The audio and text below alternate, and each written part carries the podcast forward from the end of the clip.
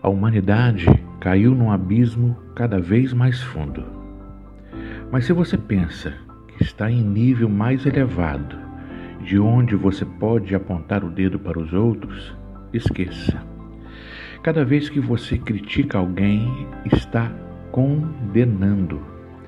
Você é tão errado quanto quem você critica.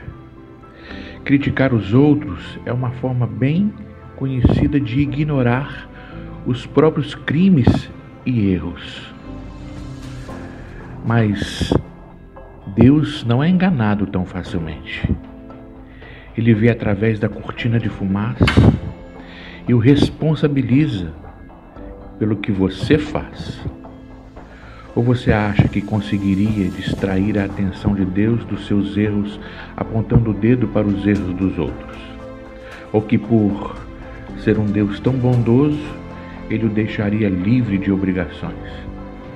É melhor pensar direito, desde o princípio. Deus é bom, mas não é bobo. Por sua bondade, ele nos toma pela mão e nos conduz a uma mudança radical de vida. Não há como escapar. Rejeitar Deus ou fugir dele é como jogar lenha na fogueira. Um dia, o fogo intenso e alto, o julgamento justo e ardente de Deus irá queimar tudo. Não se engane, porque no fim todos terão o que merecem. Vida de verdade para quem age do lado de Deus e fogo para quem insiste em viver como bem entende, pela lei do menor esforço. Se você age contra sua natureza, irá se destruir. Não importa a sua origem, a sua criação ou a sua formação, mas se você aceitar o jeito de Deus fazer as coisas, a recompensa será maravilhosa. Neste caso também, não importa a origem ou a formação. Ser judeu não é garantia automática de aprovação. Deus não se orienta pelo que os outros dizem ou pelo que você pensa de você. Ele tem seus critérios. Se você peca sem saber, Deus leva isso em consideração. Mas se você peca de modo consciente, a história é outra. O mero ato de ouvir a lei de Deus é perda de tempo se você não faz o que ele manda. Praticar, não apenas ouvir, é que faz a diferença para Deus. Se um pagão que desconhece a lei de Deus consegue segui-la mais ou menos por instinto, ele confirma a verdade dela pela obediência. Comprova assim que a lei de Deus não é um elemento estranho imposto de fora para dentro, mas algo que faz parte da própria constituição humana. Existe algo no interior do ser humano que ecoa o sim e o não de Deus, o certo e o errado. A resposta deles ao sim e ao não de Deus será de conhecimento público no dia em que Deus tomar a decisão final a respeito de cada homem e mulher. A mensagem que proclamo por meio de Jesus Cristo leva em consideração todas essas diferenças. Se você foi educado como judeu, não pense que pode descansar em sua religião, orgulhoso de usar é, de estar por dentro da revelação de Deus, de experimentar as melhores bênçãos de Deus, de estar atualizado com as doutrinas, tendo um recado especial para você. É, nada disso. Mas eu tenho um recado especial para você que está seguro disso, que conhece a palavra revelada de Deus e se sente em condições de levar a Deus outros que estão em labirintos escuros e emoções confusas. Você está guiando os outros, mas quem está guiando você? Eu falo sério. Enquanto você prega, não roube. Você rouba? Afinal, quem iria suspeitar de você, não é mesmo? A mesma coisa vale para o adultério e para a idolatria. Você consegue se safar de qualquer situação com discursos eloquentes sobre Deus e sua lei. As Escrituras dizem: é por causa de vocês, judeus, que os pagãos são hostis a Deus. O texto denuncia um problema antigo que não irá se resolver. A circuncisão, o ritual do corpo que marca você como judeu, só terá importância se sua vida estiver de acordo com a lei de Deus. Se não estiver, é pior que não, é, que não seja circuncidado. O oposto também é verdadeiro. Quem não é circuncidado e vive nos caminhos de Deus é tão bom quanto o circuncidado e até melhor. É melhor guardar a lei de Deus sem ser circuncidado que quebrá-la sendo circuncidado. Entenda isto: não é o corte feito por uma faca que o torna judeu. Você se torna judeu pelo que você é. A marca de Deus no coração, não a da faca na pele, e é que faz de você um judeu. E a identificação vem de Deus, não de críticos legalistas. Mas, se é assim, que diferença faz ser judeu ou não? Ser ensinado nos caminhos de Deus ou não? Na verdade, faz muita diferença, mas não como muitos pensam. Para começar, lembrem-se de que os judeus foram incumbidos de escrever e transmitir a revelação de Deus, as Escrituras Sagradas. E como fica a situação dos judeus que abandonaram sua posição? Deus não os abandonou. Você pensa que sua falta de fé cancela a fidelidade de Deus? De jeito nenhum. Contem com isso. Deus mantém sua palavra. Ainda que o mundo inteiro minta descaradamente, as Escrituras dizem o mesmo. Suas palavras permanecem fiéis e verdadeiras. A rejeição não intimidará Deus.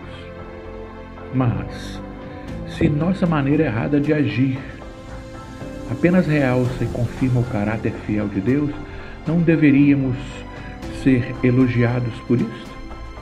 Se nossas palavras nem sequer deixam marca em suas boas palavras, Deus não é, cometeria um erro em nos pôr contra a parede e nos condenar pelo que dissemos?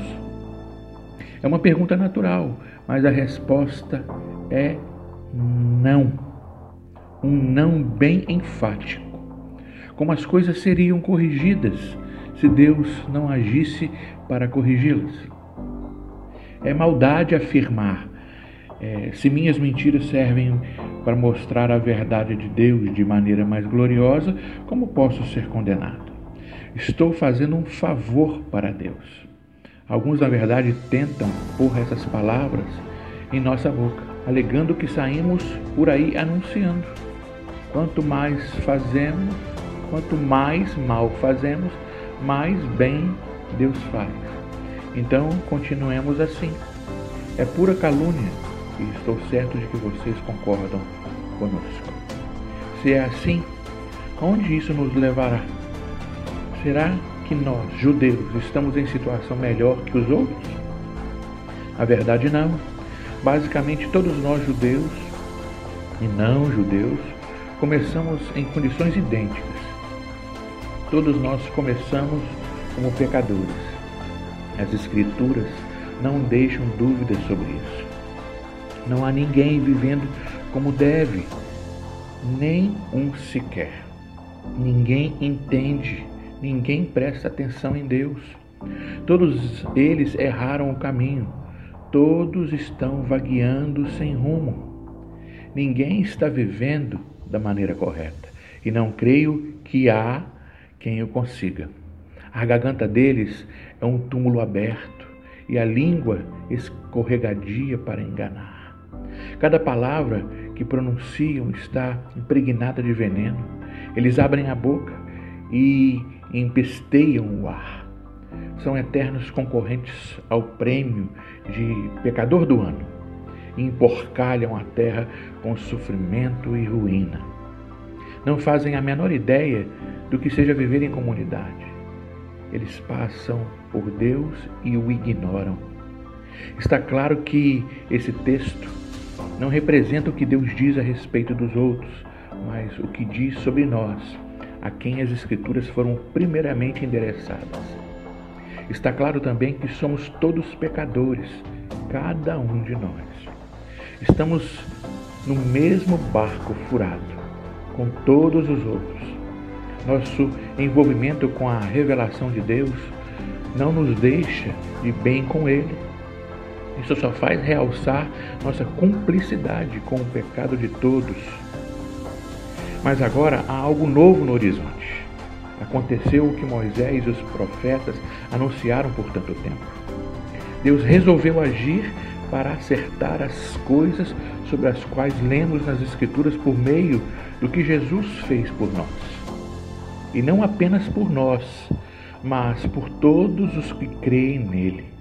Pois nisso não há diferença entre nós e eles, uma vez que nós e eles reunimos esse longo e lamentável registro como pecadores e provamos que somos incapazes de viver a vida gloriosa que Deus deseja para o ser humano. Deus resolveu fazer isso por nós, por pura graça generosa. Ele decidiu acertar nossa situação com Ele, um presente do céu. Ele nos retirou da confusão em que estávamos e nos restaurou para fazer de nós o que Ele sempre quis que fôssemos. E Ele o fez por meio de Jesus Cristo. Deus sacrificou Jesus no altar do mundo para purificar o mundo do pecado. A fé nele nos deixa limpos. Deus decidiu, sob o olhar de todos, deixar o mundo numa situação aceitável diante dele, por meio do sacrifício de Jesus, finalmente cuidando dos pecados que ele havia suportado com tanta paciência. Isso não só está claro, mas acontece agora. É história atual. Deus consertou a situação e também agora permite que vivamos em sua justiça. Portanto, como fica o orgulho judeu com seus supostos direitos? Anulado? Sim, anulado.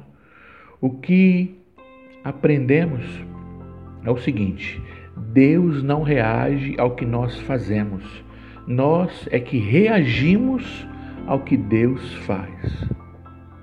Vou ler de novo. Deus não reage ao que nós fazemos, nós é que reagimos ao que Deus faz. Finalmente, conseguimos entender. Nossa vida se acerta com Deus e com os demais quando o deixamos acertar a situação. Não quando tentamos fazer tudo sozinhos, com orgulho e ansiedade. E como fica a orgulhosa alegação judaica de termos o monopólio de Deus? Anulada também. Deus é o Deus do judeu e de quem não é judeu. Como poderia ser diferente? Se há apenas um Deus, Deus resolve a situação de todos que aceitam o que ele fez e disso participam, tanto os que seguem nosso sistema religioso quanto os que nunca ouviram falar de nossa religião. Mas, ao mudar nosso foco do que nós fazemos para o que Deus faz, não anulamos a rigorosa guarda das regras e leis que Deus estabeleceu? De modo algum quando adotamos o estilo de vida condizente com essa reconciliação, nós as confirmamos.